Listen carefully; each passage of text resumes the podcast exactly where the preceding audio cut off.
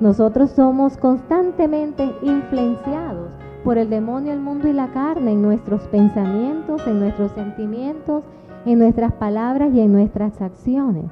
Y por eso, hermanos, tengan mucho cuidado de pensar o querer conocer a la Santísima Virgen a la luz nuestra.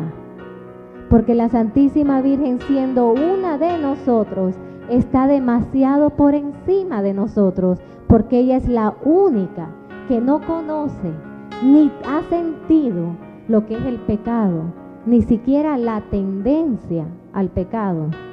Es por eso, porque María sabe que la raíz de toda la batalla es el pecado y porque ella precisamente, por virtud de la redención de Cristo, fue prevenida del pecado, es que ella, toda su misión es llevarnos a abandonar el pecado, es llevarnos a la vida de conversión auténtica, a la vida de una transformación interior.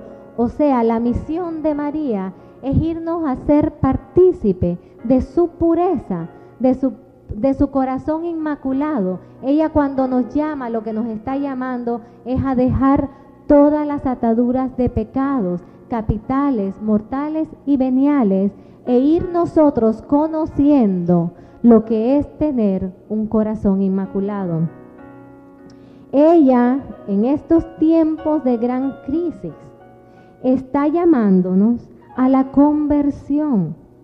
Ella nos está llamando a participar en estos tiempos de la gran batalla que se está librando y que es decisiva. Esa es la palabra que utiliza Juan Pablo II.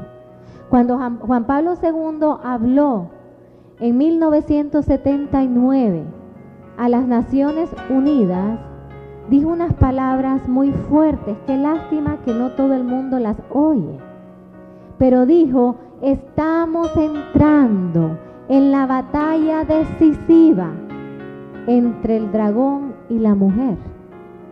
Hermanos, el vicario de Cristo se paró ante todas las naciones, hasta ante los representantes de las naciones del mundo, y les dijo a estos representantes, estamos entrando en la batalla decisiva, o sea, en la batalla del Apocalipsis entre el dragón y la mujer. La Virgen Santísima está viniendo en esta hora decisiva para la humanidad para atraernos a su corazón, que es el remedio y el refugio seguro en esta batalla. Ella está en el medio de la batalla, porque ha estado en el medio de la batalla desde el comienzo y estará hasta el final de los tiempos. Ve de la mano con María en tu vida.